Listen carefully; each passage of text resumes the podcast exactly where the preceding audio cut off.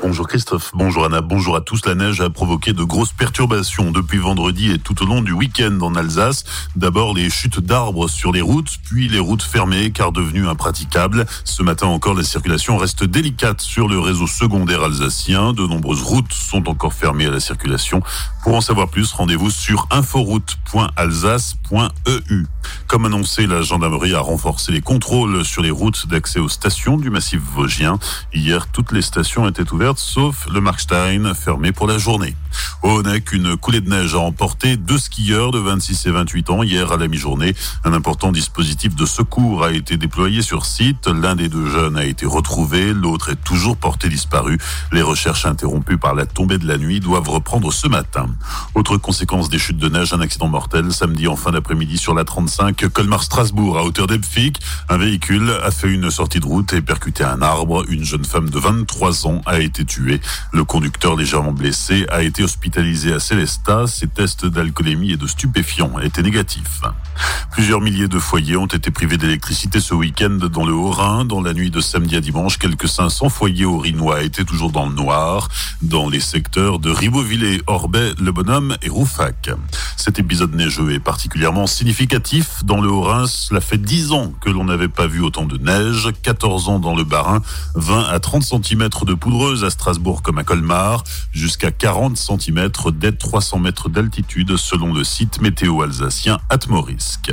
À Colmar, le quartier Europe devient quartier de reconquête républicaine, annonce faite vendredi par Gérald Darmanin. Le ministre de l'Intérieur a notamment annoncé l'arrivée d'ici l'été de 10 policiers nationaux supplémentaires pour renforcer la présence policière dans ce quartier sensible de Colmar. Gérald Darmanin. J'ai pris la décision de créer un quartier de reconquête républicaine dans ce quartier de l'Europe, dans ce quartier ouest. Et ce sera 10 effectifs de police nationaux supplémentaires qui seront euh, dès, on va dire, euh, avant l'été, j'espère entre mars et juin, euh, qui arriveront ici à Colmar.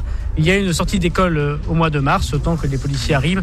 Ces 10 renforts seront là et aideront ainsi le commissariat central de commerce de fonctionner. Et j'annonce bien 10 policiers de plus dans un quartier de, de reconquête républicaine, c'est-à-dire des policiers qui vont être affectés euh, dans ce territoire plus compliqué où les citoyens, comme les autres, ont le droit de vivre calmement. Même si les chiffres de la délinquance ont tendance à abaisser en Alsace et singulièrement à Colmar, notamment par l'action très forte des services de police, en remerciant Madame la, la procureure, il y a encore ces sujets de violence euh, urbaine, mais surtout de rodéo qu'il faut absolument combattre et la lutte contre les stupéfiants, dont vous avez compris c'était ma, ma, priorité au ministère de l'Intérieur. Le ministre de l'Intérieur, Gérald Darmanin, en visite à Colmar vendredi après-midi.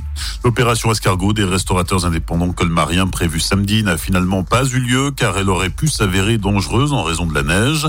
Il dénonce l'incohérence de certaines mesures sanitaires et notamment le couvre-feu à 18h qui ampute encore un peu plus leur maigre chiffre d'affaires.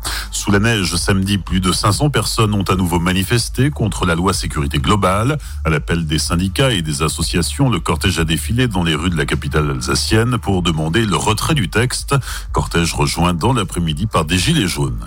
Les sports du week-end en football, 20e journée de Ligue 1, victoire du Racing sur les Verts de Saint-Etienne hier à la Méno. Les Strasbourgeois l'emportent 1 à 0 grâce au but de Ludovic Ayork à la 29e minute de jeu. Les Alsaciens signent ainsi leur troisième victoire consécutive et gagnent deux places au classement de Ligue 1. Ils sont désormais 13e. En basket, la SIG s'est imposée sur le parquet de Roanne samedi soir. Les Strasbourgeois l'emportent 82 à 78. Notez que la Ligue de basket doit décider cette semaine de la suite du championnat face à la crise sanitaire. Bonne matinée et belle journée sur Azure FM. Voici la météo.